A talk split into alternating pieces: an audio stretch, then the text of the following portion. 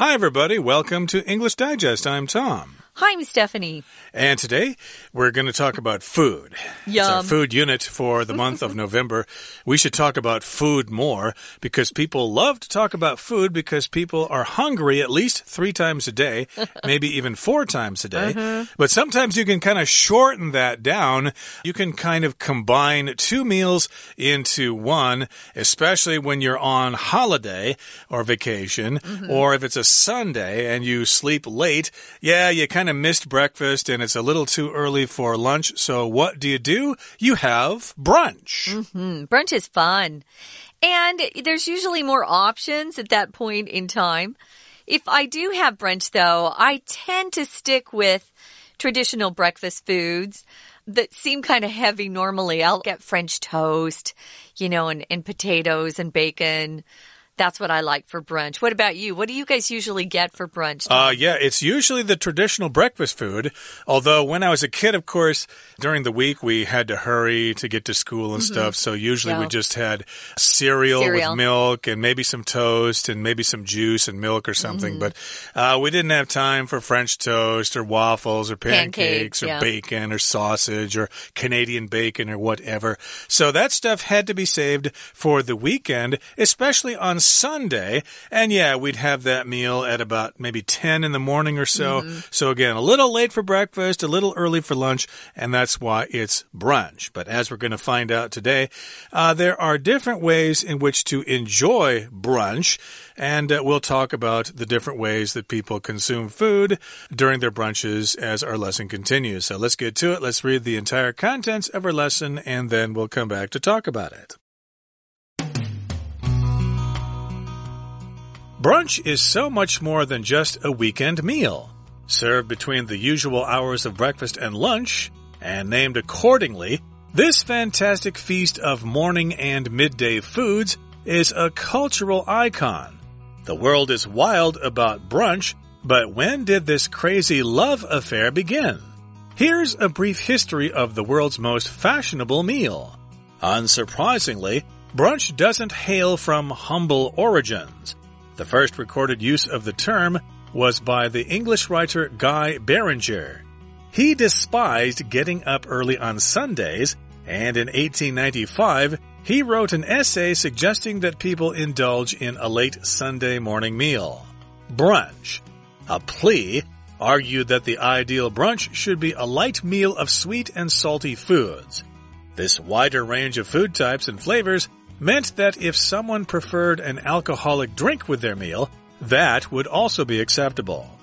Little else is known about Beringer, but his words clearly struck a chord with members of elite British and American society. During the early 1900s, brunch was becoming a prominent pastime of wealthy American college students. However, it really cemented itself as a staple of the U.S.'s free spending upper classes after prohibition began in 1920. With the government banning alcohol nationwide, private brunch parties became the perfect place for a discreet drink or two. Emerging during this time were distinguished brunch cocktails like the Mimosa and the Bloody Mary. With the end of World War II, brunch spread throughout the American middle class. Housewives, in particular, appreciated its Sunday morning popularity as it meant they only had to prepare two family meals instead of three. The 1980s saw brunch spread to chain restaurants that targeted the masses with the rise of the all-you-can-eat brunch buffet.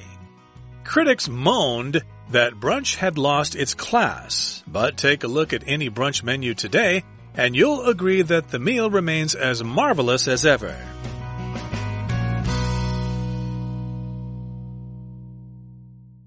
Okay, let's get to it. Let's discuss the contents of today's lesson.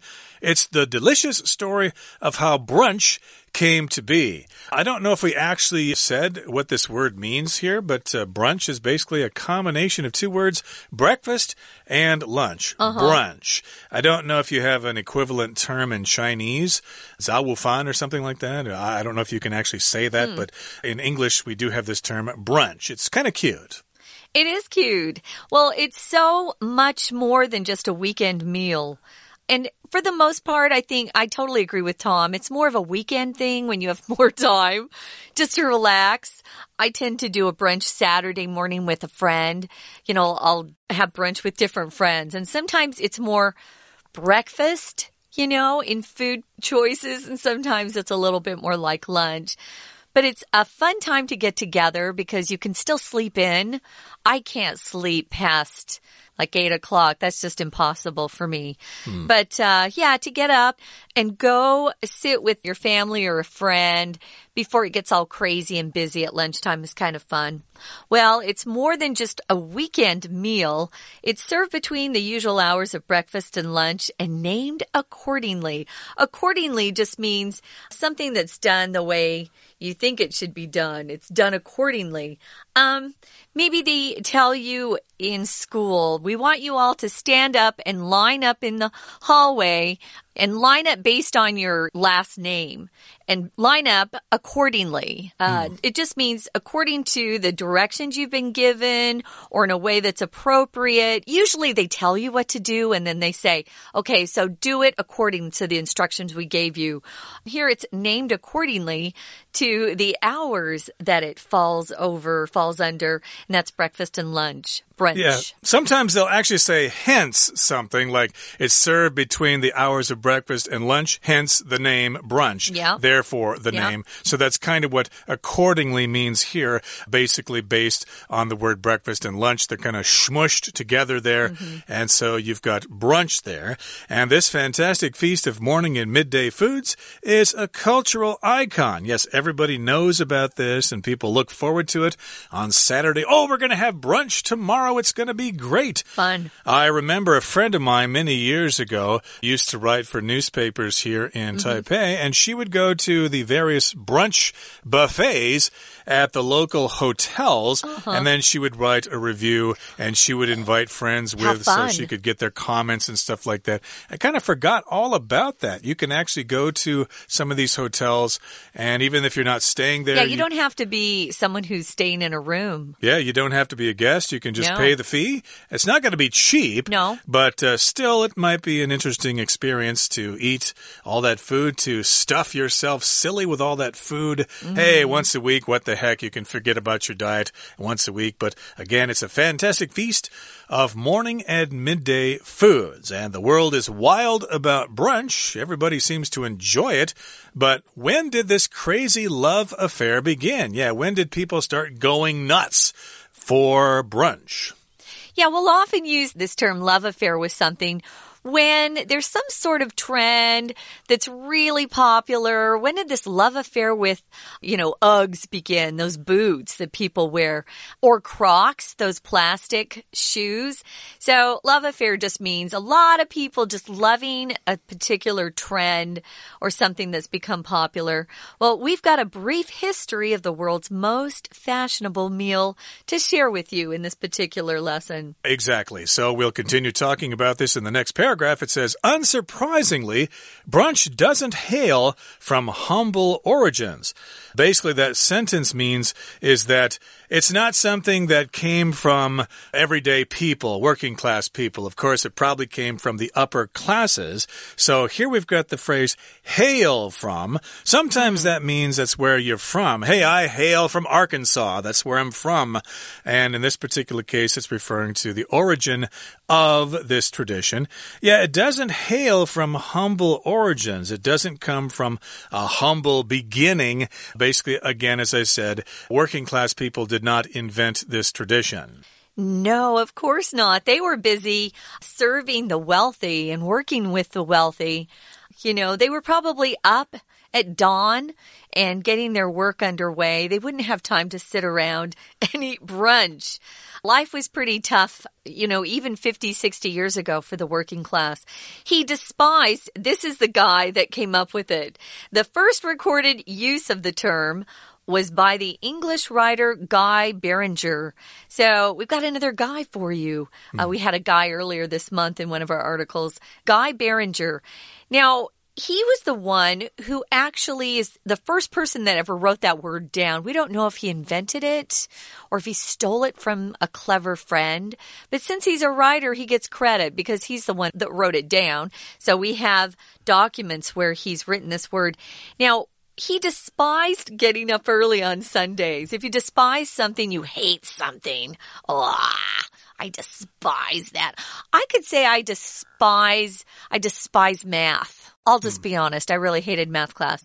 He despised getting up early on Sundays. And in 1895, that was a while ago, he wrote an essay suggesting that people indulge or treat themselves, indulge in a late Sunday morning meal. Yeah, I bet a lot of people reading that thought, yeah, I wish I could, dude. Although they didn't say dude back then. Hmm. I'm sure they wanted to, but a lot of these people reading the papers were working very hard back then. They had long work days, you know, started very early in the morning and they were working after the sun went down. Indeed. So he wrote this essay, and in that essay, he suggested that people enjoy or indulge in a late Sunday morning meal. And the title of the article was Brunch, a Plea and that argued that the ideal brunch should be a light meal of sweet and salty foods.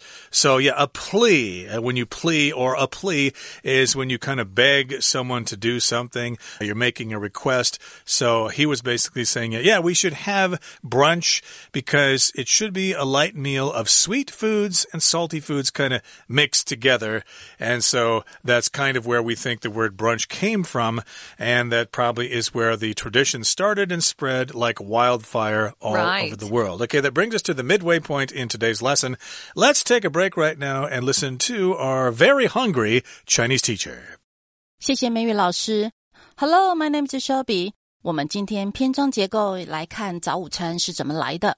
一开始说，brunch 不仅是周末的一餐，在早餐和午餐之间供应。这奇妙的早晨半日餐是文化的标志。第三句 世界已为他着迷，但疯狂的喜爱是何时开始？接着空格一，It's wild about something，对什么感到疯狂迷恋？提问这个 love affairs 开始的时间，love affair 恋爱，这里指人对早午餐的热爱。可以推测，空格应该回应这个问题，并引出下一段介绍早午餐起源的主题句。选项 D，这里是个迷人一餐的简短历史。History 这个字涵盖了时间和发展，所以我们答案选 D。第二段第一句，早午餐不是来自卑微的起源，Hail from 是表示来自于哪里。接着，最开始使用这名词是英国作家盖贝林格。第三句，他厌恶周日早起，despite something 鄙视某件事情。在一八九五年，他写了一篇文章，建议人们要享受一下早午餐。动词 suggest 当做建议的时候，后面紧接的 that 子句通常是该做而未做的事情，用假设语气。动词要写成 should 加原形或者动词的过去式，而 should 又常被省略。在这句中，that 子句的动词就是 should indulge，写成 indulge，indulge in something 表示投入某事。接着空格二，下一句。大范围的食物口味意味着，如果想用酒精饮料也是可接受的。既然是作家提议这新想法，书籍可能就是他的工具。有大范围的食物，表示各种口味都有。选项 B，brunch a plea 点点点 plea 请求，后面有引号，表示是书籍等专有名词。句子文意：早午餐一个请求。争论说，理想的一餐应该是有甜有咸的轻食。呼应连接上下句。第二题答案选 B。We're going to take a quick break. Stay tuned. We'll be right back.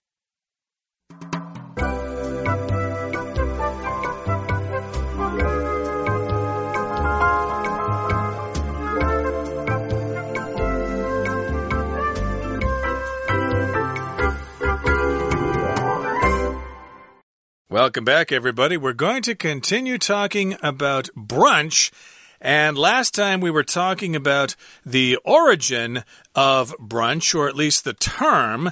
And again, we said that brunch doesn't hail from humble origins. No. It probably came from the upper classes in England. And we talked about Guy Beringer, who despised getting up early on Sundays and wrote an essay trying to get people to indulge in a late Sunday morning meal, which he called brunch. And the article was called Brunch a Plea.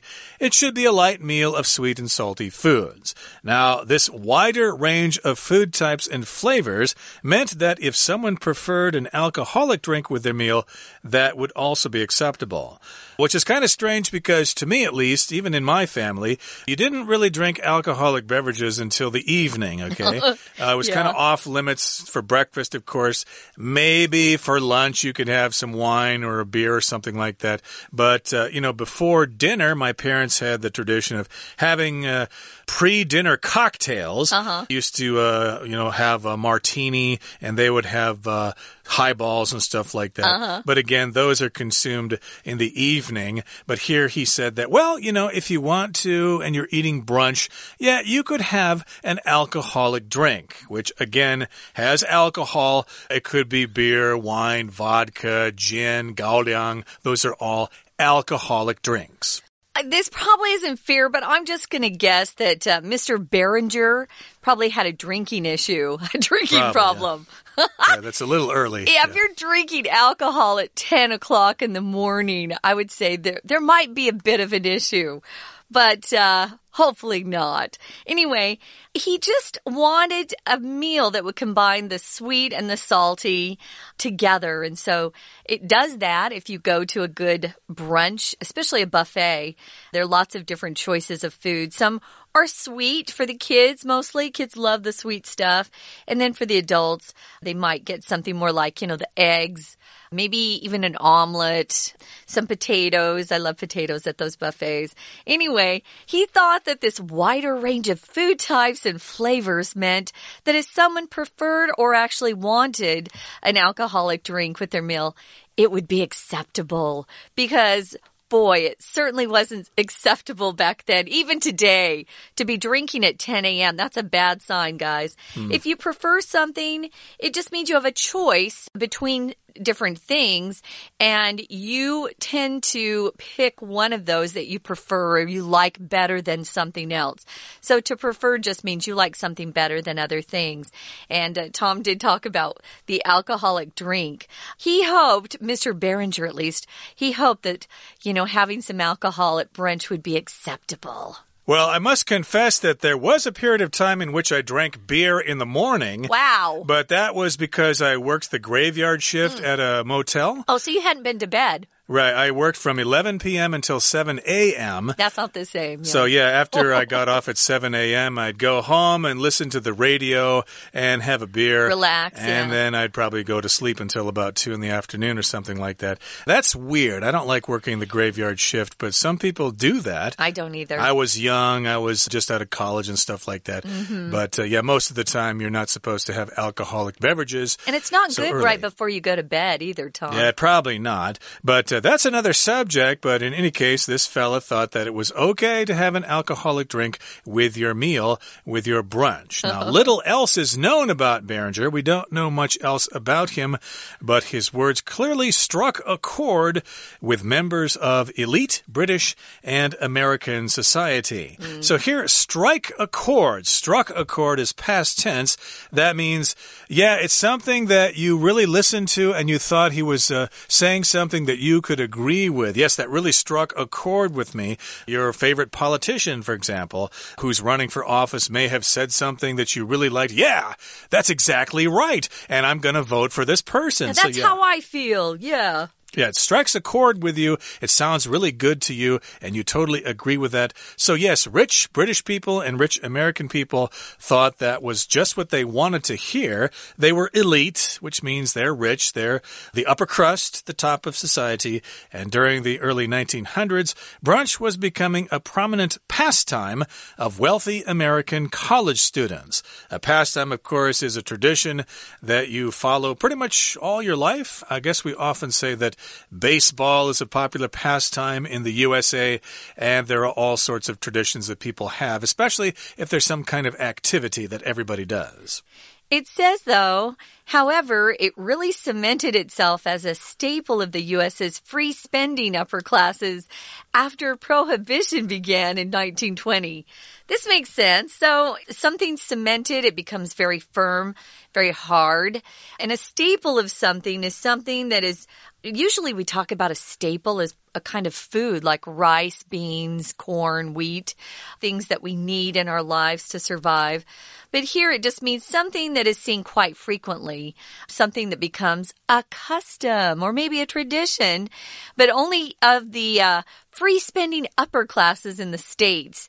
This was after Prohibition began in 1920. In 1920, Prohibition was when any sort of alcoholic drink was outlawed. It was illegal to drink. Of course, people just cheated and, you know, snuck in alcohol when they could. They had bars that were called speakeasies that you could go and find and drink there.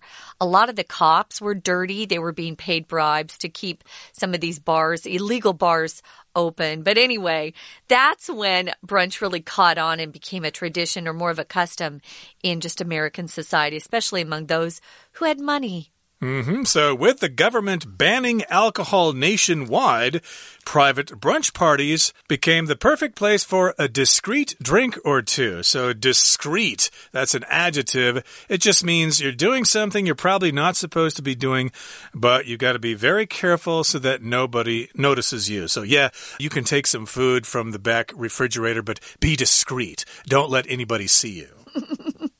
Emerging or coming out during this time were distinguished brunch cocktails like the mimosa and the Bloody Mary. Yeah, I don't know what the mimosa is. I know the Bloody Mary is with tomato juice and alcohol, but uh, those are supposed to be good when you have a hangover in the morning and you wake up.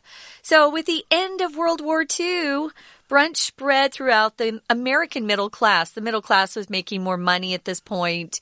Not as many people had to work from sun up to sundown. Housewives, in particular, appreciated its Sunday morning popularity as it meant, oh, I only have to cook twice and not three times in one day. Poor moms. Hmm. So the 1980s saw brunch spread to chain restaurants. It's really popular in restaurants uh, around the world, I would say, that targeted the masses with the rise of the all you can eat brunch buffet. Yeah, it wasn't just a buffet, it was that you could eat as much as you want for just one, you know, flat price. So it became very popular. It's still popular today. Yep. All you can eat, Shidaobao, I think they call it. Mm -hmm. All you can eat brunch buffet. Some restaurants have an all you can eat salad bar. And critics moaned that brunch had lost its class. So yeah, it was originally supposed to be something kind of classy for rich people. So they moaned, they complained, they whined about this. This is supposed to be for rich people, not for vulgar working working class people, but take a look at any brunch menu today and you'll agree that the meal remains as marvelous as ever. So, yeah, they're always going to complain uh, when middle class people and poor people start doing things that rich people do. So, rich people have to think of something else to prove their superiority. So, they probably came up with some other fad for eating food or something like that. But in any case, now everybody can do it, and lots of places do have these brunch menus. You can get all sorts of food at restaurants, or you can simply cook it at home. And yeah, it's a pastime that remains as marvelous as ever. And I'm looking forward to this coming weekend. I think I'm going to go check out brunch buffet at one of the local hotels, even if it is really expensive. Oh, nice. Sounds like a great idea. If you haven't tried it, guys, but I bet a lot of our listeners have. Try a brunch. And if you really want to have a lot of uh, food, or at least a big range of food, try one of the brunch buffets at one of the hotels here in town. You won't be disappointed. Right now, we're going to listen to our Chinese teacher, who I'm sure has already been to one of these brunch buffets before. 第三段第一句，关于贝林格没多少被知道，但是他的话却 struck a chord。 chord 和弦，这片语是引起共鸣。With elite 在精英阶级，空格三。However，它呢 cemented itself，cement 巩固，它将自己巩固成美国 free spending 时期的主食，在禁酒令开始之后，prohibition 禁止，这里是大写，表示大战时期的禁酒令。虽然精英赞同它，空格下一句说，直到一九二零年地位才巩固。可以推测，空格三应该是在一九二零年之前尚未流行，但有少数人喜爱。选项一。一九零零早期，早午餐渐渐变成有钱大学生的 pastime 消遣。这句符合时间精英的条件，所以我们答案选一。接着下一句，随着政府禁止酒精，私人早午餐就变成绝佳的场所来小酌几杯。甚至后面 discreet 谨慎的 a discreet drink 谨慎的饮酒。接着空格四，既然会偷偷小酌，那推测这题可能就与酒类有关。选项 F。Emerging during this time, emerge 冒出来加 ing 放在句首，强调正在兴起。主词是 were 之后的 distinguished brunch cocktails，著名的早午餐鸡尾酒。During this time，在这段期间，呼应禁酒时期。Cocktails 呼应上一句的 alcohol，所以文艺连贯。我们答案选 F。第四段一开始说。随着战争结束，早午餐会扩散到全世界。